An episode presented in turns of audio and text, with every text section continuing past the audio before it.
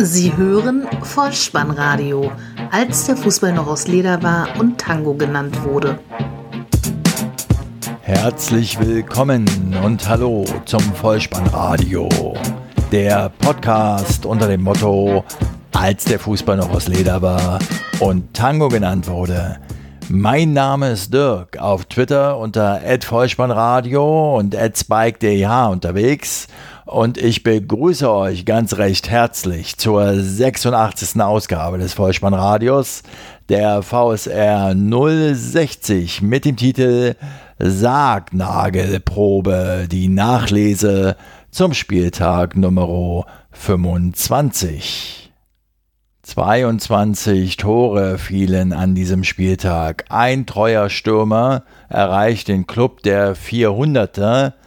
Abstiegsbedrohte Traditionsvereine bestehen ihre Sargnagelprobe nicht und es reihen sich gesetzte Herren in die Torschützenliste ein. Viel Spaß. Die Momente des Spieltages.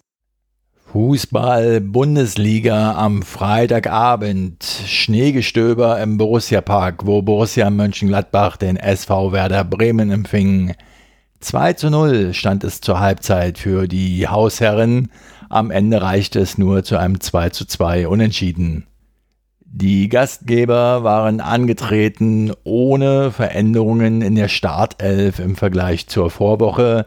Sie haben stark begonnen, aber auch stark nachgelassen. Mann der ersten Halbzeit war Zakaria, der Schweizer im Dress der Fohlen, der an beiden Treffern der Heimmannschaft maßgeblich beteiligt war. Mit Wiederanpfiff allerdings wurde er gegen Cousins ausgewechselt, da er stark gelb-rot gefährdet war.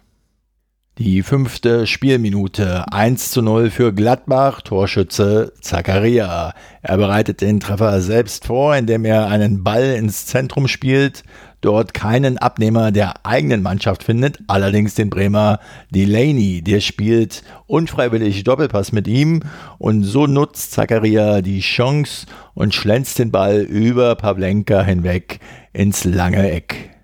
Und die Fohlen erhöhen sogleich in der 33. Spielminute. Stindel auf Zakaria, der sich rechts im Strafraum befindet. Friedel relativ alt aussehen lässt. Dann gibt er den Ball scharf herein und von der Grundlinie fälscht Moisander die Kugel noch unglücklich ins eigene Tor ab. 2 zu 0 die Halbzeitführung.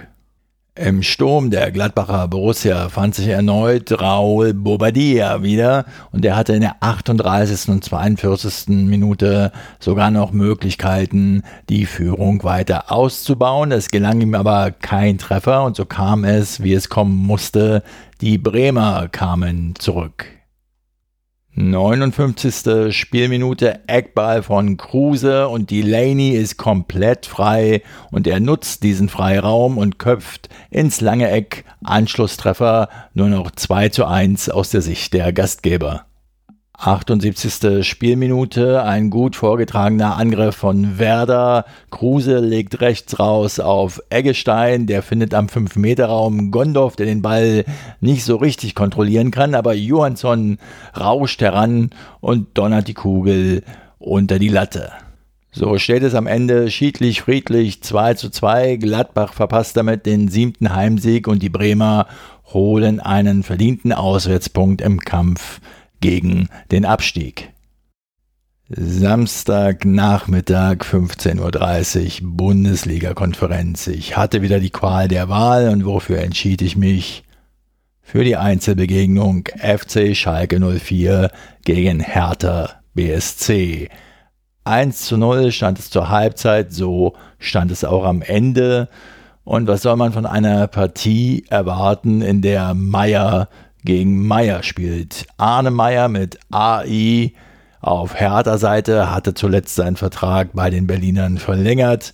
Max Meier mit EY auf Schalke Seite, der ziert sich noch ein wenig mit der Vertragsverlängerung. Das Tor des Tages fiel in der 37. Spielminute Torschütze Marco Piazza, der seinen zweiten Saisontreffer erzielte. Bei diesem Gegentreffer war die gesamte Hertha-Mannschaft kollektiv im Tiefschlaf. Bentaleb gibt den Ball raus auf den rechten Flügel. Dort findet er Caligiuri. Dem stehen Selke und Plattenhardt gegenüber.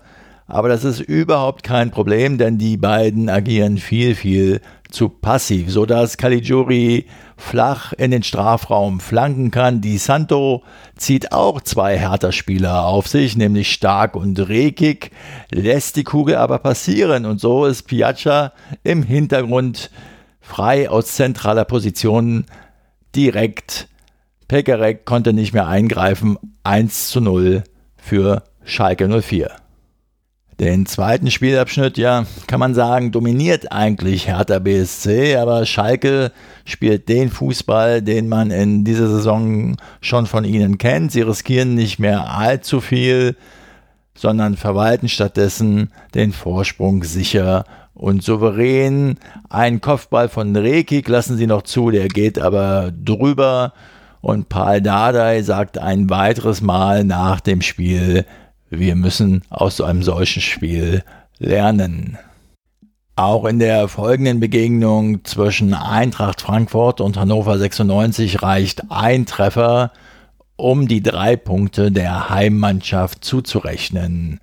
Verdient, das muss man wohl sagen, denn auch die beste Chance, zumindest in Halbzeit 1, hatten die Frankfurter einen Rebic-Kopfball, den aber Schauner im 96-Tor stark pariert.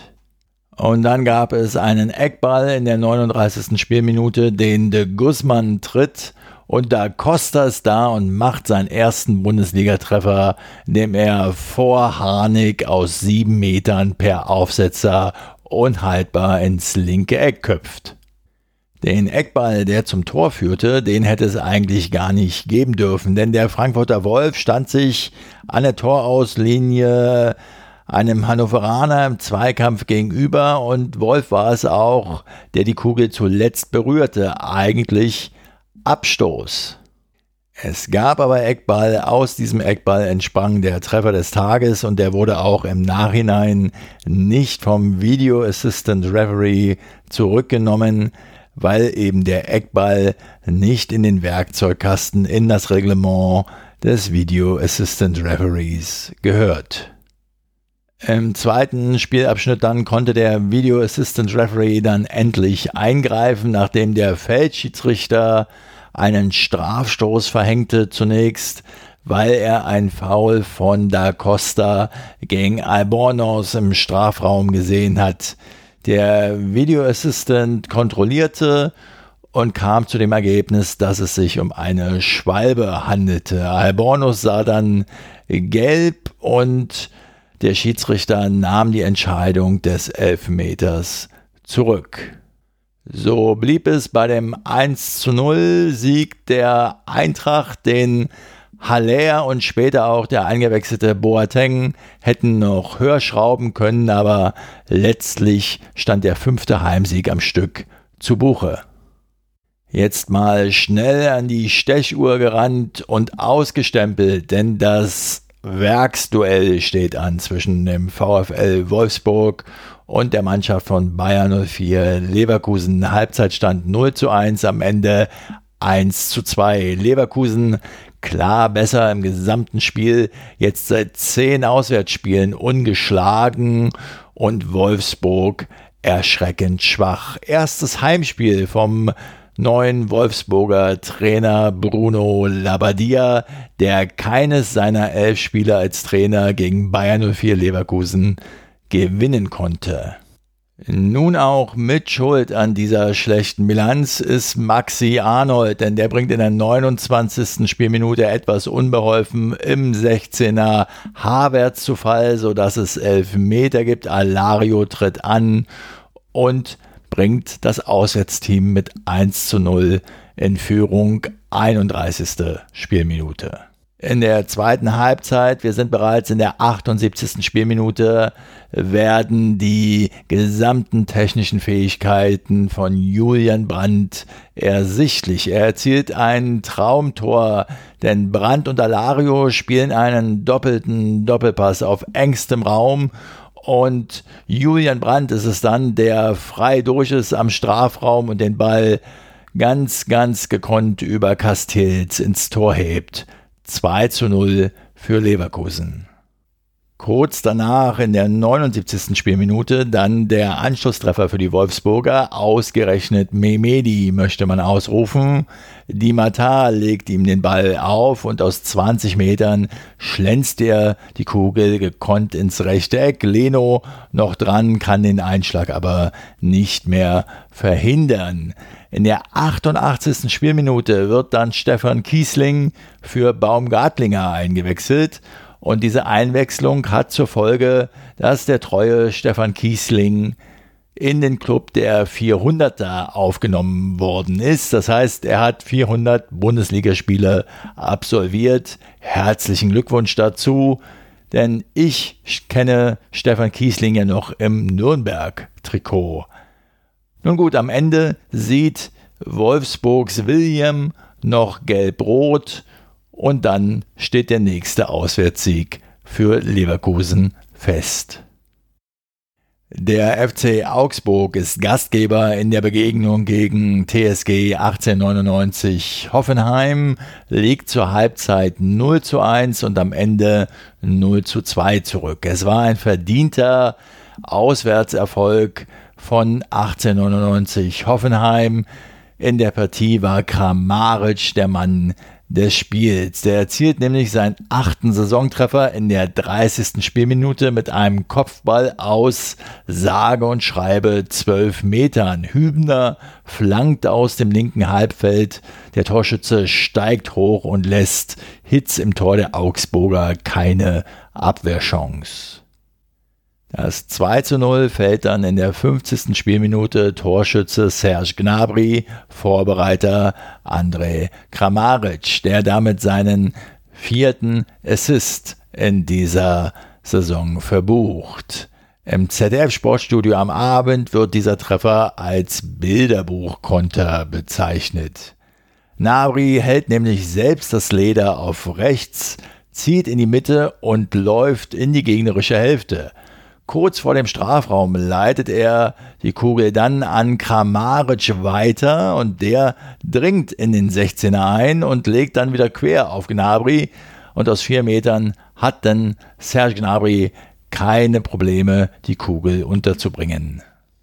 Im gerade erwähnten ZDF Sportstudio gab es dann in der Spielberichtszusammenfassung noch eine wenn auch unfreiwillige wahrscheinlich, aber dennoch bemerkenswerte Bild Tonschere, denn als im Kommentar gerade vom künftigen Münchner die Rede war und damit Serge Gnabry gemeint war, war im Bild Julian Nagelsmann zu sehen. Ob da wohl jemand schon mehr weiß? Der Hamburger Sportverein spielt gegen den ersten FSV Mainz 05 0 zu 0. Keine Tore und damit gab es in dieser Partie keinen Sieger und doch gab es einen Gewinner. Ein 20-jähriger Debütant im Mainzer Tor, Florian Müller nämlich. Der Mann hielt seinen Kasten sauber, nicht nur das, er parierte alle Hamburger Chancen bravourös. Und der HSV, er hatte viele Chancen und war auch durchaus die bessere Mannschaft. Ein Satz, den ich in dieser Saison auch noch nicht allzu häufig gesagt habe. Beispiele gefällig. Fünfte Minute, Schiplock, aber Müller ist da. 22. Spielminute, Kostic. Müller bringt die Fäuste noch ran und leitet den Ball an die Latte. In der 24. Minute dann trifft Kostic zur Führung für die Gastgeber. Allerdings stand er klar im Abseits. Der Assistent an der Linie hob die Fahne nicht, aber Schiedsrichter Schmidt bittet den Video Assistant Referee um Kontrolle und er gibt eben Abseits und damit den Treffer nicht. 48. Spielminute von Drongelen. Knapp übers Tor. 60. Spielminute, die größte Chance für den Hamburger Sportverein. Balogun fault Waldschmidt im Strafraum, sieht dafür gelb-rot und es gibt Strafstoß. Nun stand sie also bevor, die Nagelprobe für den Hamburger Sportverein. Ergoogelt man den Begriff Nagelprobe, so wird einem erklärt, Eine Situation, in der jemand zeigen muss, was er kann. Ich verrate euch jetzt an dieser Stelle, warum ich schon wusste, dass dieser Elfmeter nicht zu einem Tor führen würde. Denn war in der Vergangenheit nicht mal von der Abschaffung der Dreifachbestrafung die Rede? Es gab schon Gelb-Rot für den faulenden Spieler Balogun auf Mainzer Seite, es gab Strafstoß und nun durfte natürlich dieser Elfmeter nicht noch zu einem Tor führen diesen zugegebenermaßen etwas konstruierten und aber doch ein wenig komplexen Sachverhalt konnte natürlich in der ganzen Aufregung und im Eifer des Gefechts Kostic nicht so schnell umreißen. So trat er also zu diesem Elfmeter an und verschoss ihn relativ schwach, so dass Müller erneut glänzen konnte. Damit war die Nagelprobe für den Hamburger Sportverein nicht bestanden und aus meiner Sicht war es sogar eine Sargnagelprobe, denn es war aus meiner Sicht der erste Sargnagel, der sich nicht mehr so leicht entfernen lässt. Es sieht düster aus für den Hamburger Sportverein. Als mir nach Abpfiff dann die sehr kritische Tabellensituation der Hamburger noch einmal deutlich vor Augen geführt wurde, kam mir als Berliner sofort eine Szene in Erinnerung, und zwar aus der Bundesliga-Saison 2003-2004. Na, erinnert ihr euch? Es gab die Begegnung 1860 München gegen Hertha BSC noch im altehrwürdigen Münchner Olympiastadion. Wir schreiben die 89. Spielminute. Es steht 1 zu 1 durch die Tore von Costa in der fünften und Madlung in der 82. Spielminute. Und es gibt einen Strafstoß für 1860 München. Zu diesem Strafstoß tritt an der Kameruner Nationalstürmer Francis Kioyo. Und der tritt zum ersten Elfmeter seiner Karriere an und hat danach mithin auch den ersten verschossenen Elfmeter seiner Karriere in seiner Bilanz zu stehen, denn er trifft das Tor nicht und das bedeutete damals, dass die Berliner den Klassenerhalt nun sicher hatten. Bei den 60ern waren die Chancen auf den Klassenverbleib auf ein Minimum reduziert und was danach aus ihnen geworden ist, das wisst ihr alle. Auch bei den Hamburgern sind nun die Chancen auf den Klassenverbleib relativ gering. Wir wollen dann nur hoffen, dass sie es besser gestalten, sollte es tatsächlich runtergehen, als die weiß-blauen Münchner damals. Topspiel am Samstagabend zwischen Leipzig und Borussia Dortmund 1 zu 1 zur Halbzeit und so stand es auch am Ende. Es war ein schnelles und unterhaltsames Abendspiel und ich kann das sagen, denn ich hatte mir ja, wie erwähnt, am Nachmittag bereits die Begegnung Schalke gegen Hertha ausgesucht. Das ZDF Sportstudio wusste zu berichten, dass Leipzig wieder im geliebten 4-2-2-2-System auftrat und Timo Werner wurde dort als Rakete auf zwei Beinen bezeichnet. Das änderte aber nichts an der Tatsache, dass er weiterhin torlos blieb, seit dem 20.01.2018 ohne Treffer.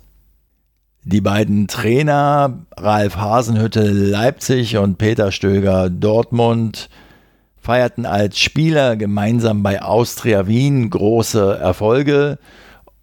In dieser Partie allerdings ließ Hasenhüttels Team die Dortmunder Angreifer in der ersten Halbzeit häufig in die Abseitsfalle tappen und das Schöne zu beobachten dabei war, dass Marc Borsch, der Schiedsrichterassistent an der Linie, erfreulich oft die Fahne hob und sich nicht erst auf das Urteil eines Video Assistant Referees verließ. So macht doch Fußball wieder Spaß und das dachten sich sicher auch die Leipziger Fans in der 29. Spielminute, denn es gab einen Einwurf in Höhe der Mittellinie für den BVB. Der Ball kam ins Spiel, aber Schürle brachte ihn nicht unter Kontrolle, so dass Cater dazwischen spritzte, den Ball direkt auf den durchstartenden Augustin gab und der wiederum hängte Toprak ab und über den herauskommenden Birki hinweg flog der Ball ins rechte Eck zum 1 zu 0 für die Gastgeber. Es war der sechste Saisontreffer von Jean-Kevin Augustin. Dreimal hintereinander erzielte er nun das 1 zu 0 und zwischen dem Einwurf vom BVB und dem Tor vergingen gerade einmal fünf Sekunden. In der 38. Spielminute kamen die Dortmunder zum verdienten Ausgleich. Marco Reus, der sein drittes Tor nacheinander erzielte. Es gab einen wunderschönen ja, Zuckerpass von Mo Dahut, der endlich mal wieder spielte und auch in Teilen zu überzeugen wusste. Er spielte den Ball in den Lauf des einstartenden Reus, der, wie sich dann später herausstellte, knapp, ganz, ganz knapp wohl im Abseits stand. Das wurde aber nicht gesehen und so stand es 1 zu 1 zur Halbzeit. In der Halbzeitpause packte dann Markus Merck, der Schiedsrichter-Experte auf Sky, die kalibrierte Linie aus und prägte den Begriff des fernsehtechnischen Abseits. Die zweiten 45 Minuten dominierte dann zunächst der BVB, ohne ganz, ganz große Glanzlichter zu setzen. Eines jedoch in der 63. Spielminute Moderhut ging auf links durch bis zur Grundlinie, gab dann nach innen und Batshuayi verpasste nur ganz, ganz knapp. In der Schlussphase riskierte dann Leipzig wieder etwas mehr, gekennzeichnet durch Brumer, der in der 86. Spielminute noch so eine Art Flankentorschuss verzeichnen konnte.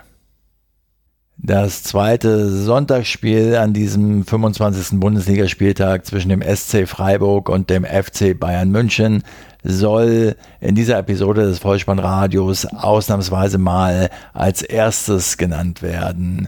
0 zu 2 zur Halbzeit, 0 zu 4 am Ende, standesgemäß könnte man sagen.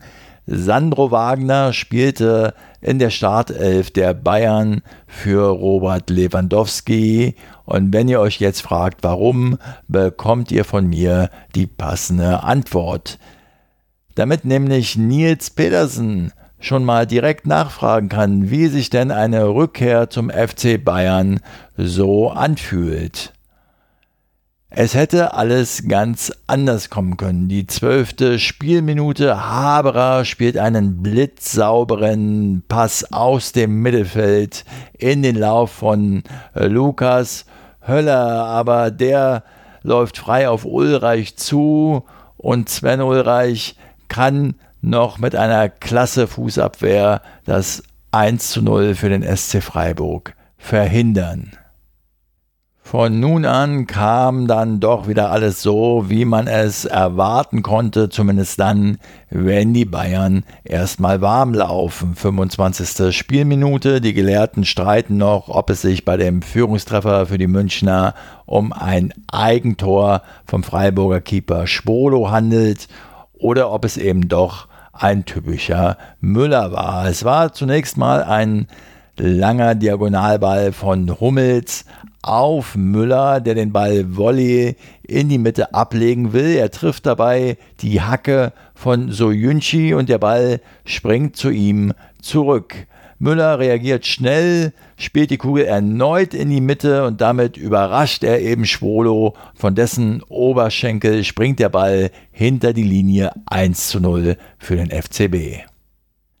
28. Spielminute, ein Schuss wie gemacht für diese neumodischen Bälle, abgegeben von Tolisso aus gut und gerne 30 Metern.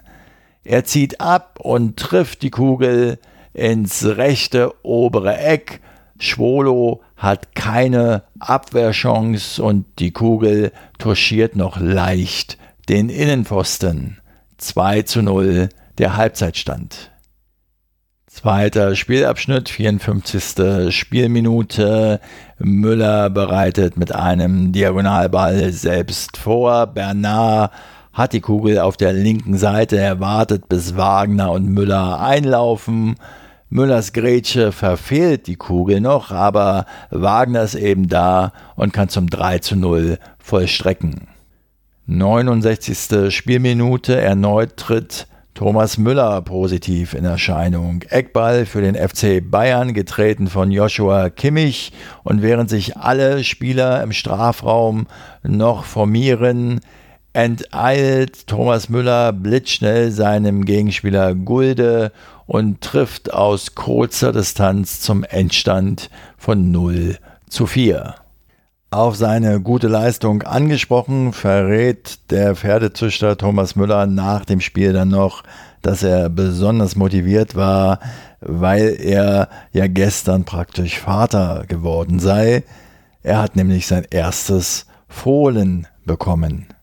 Wenn ihr gleich die Torschützen des zweiten Sonntagsspiels hört, dann seid versichert, es handelt sich nicht um das Abschiedsspiel von Thomas Hitzelsberger oder Giovanni Elber. Nein, es war die Partie zwischen dem ersten FC Köln und dem VfB Stuttgart. Halbzeitstand 1 zu 2, am Ende 2 zu 3. Die siebte Spielminute und das Stadion in Köln steht Kopf.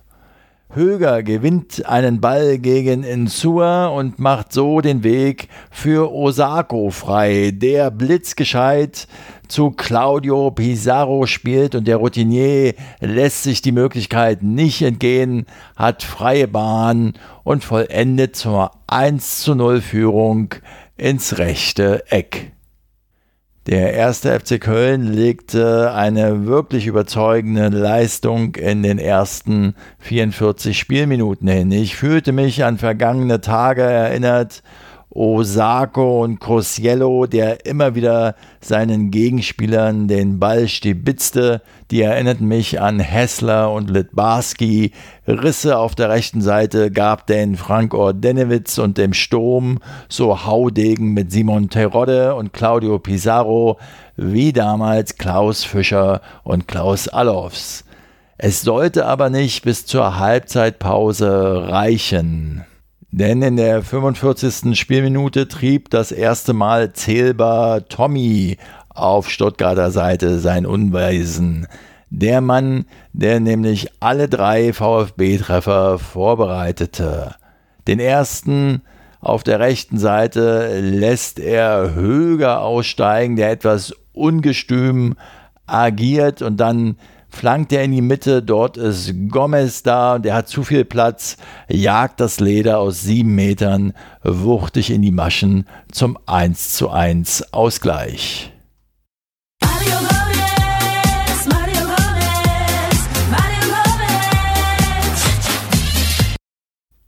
Zweite Minute der Nachspielzeit, 45 plus 2 also.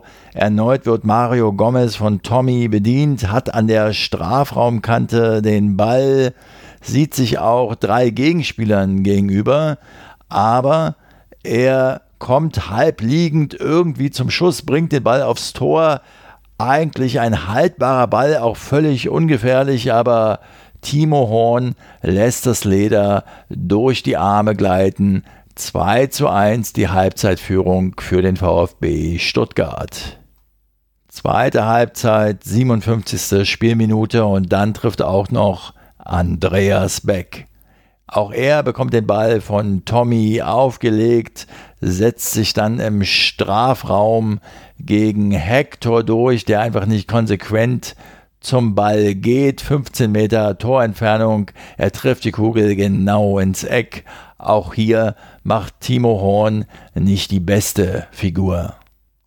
Ergebniskosmetik dann leider nur noch in der 86. Spielminute. Baumgartel fault Hector kurz vor der Strafraumgrenze, 16 Meter Torentfernung.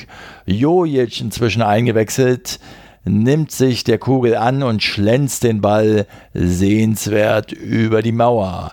Baumgartel springt nicht hoch, deshalb steht es jetzt nur noch 2 zu 3, aber das war dann auch der Endstand.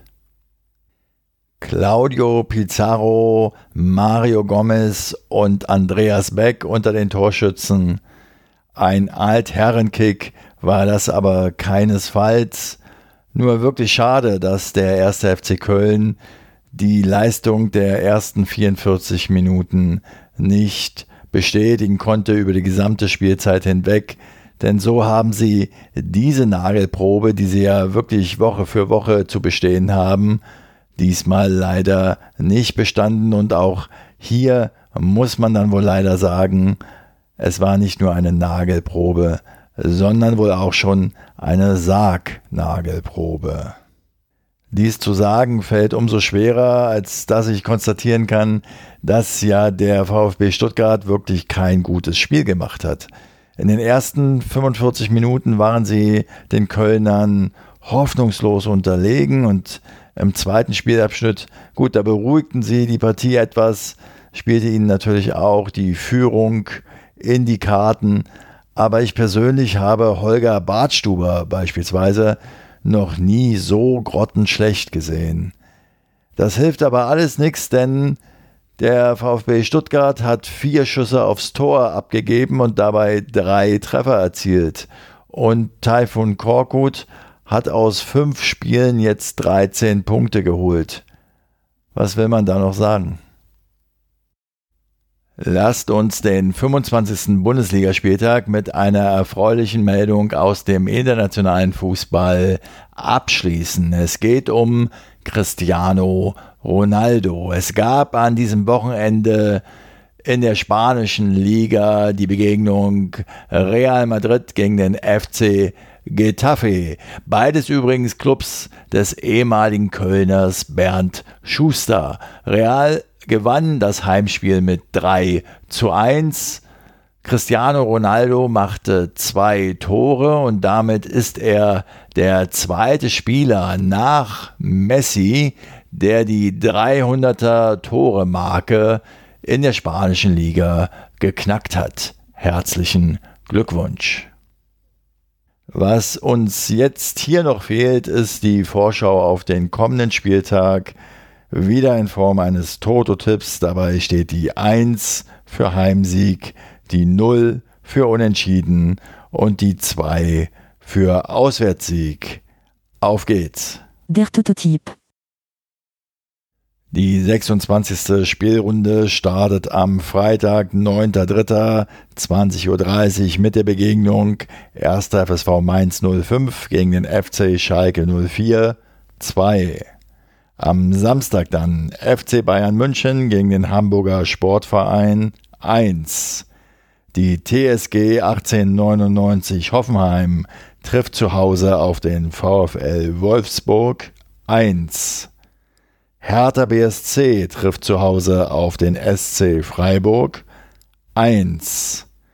Hannover 96 gegen den FC Augsburg 1. Bayer 04 Leverkusen gegen Borussia Mönchengladbach 1. Am Sonntag dann trifft der VfB Stuttgart auf Leipzig 2 sowie Borussia Dortmund zu Hause auf die Eintracht aus Frankfurt 1. Und es gibt wieder ein Montagsspiel, Kinder. Werder Bremen gegen den ersten FC Köln 0. Damit haben wir die Maschen des 25. Bundesligaspieltags wieder Vollspannradio gerecht entknotet. Ich hoffe, ihr hattet ein wenig Spaß dabei. Wenn ja, dann lasst es mich wissen. Folgt mir auf Twitter unter Vollspannradio und abonniert diesen Podcast, denn so verpasst ihr keine weitere Episode. Und wenn ihr einen Augenblick Zeit habt, dann schreibt doch mal, wieder eine Rezension oder gebt eine Bewertung bei iTunes ab. Ich bedanke mich bei euch für eure Zeit, für euer Vertrauen in diesen Podcast und verabschiede mich auch heute wieder mit dem Hinweis für den Fall, dass ihr die Kugel mal wieder im Netz unterbringen wollt. Kopf, Innenseite, Außenriss und Hacke. Nein, nur mit dem Vollspann geht er rein. Vielen Dank. Ciao. Sie hörten Vollspannradio. Vollspannradio. Vollspannradio. Vollspannradio. Vollspannradio. Vollspannradio.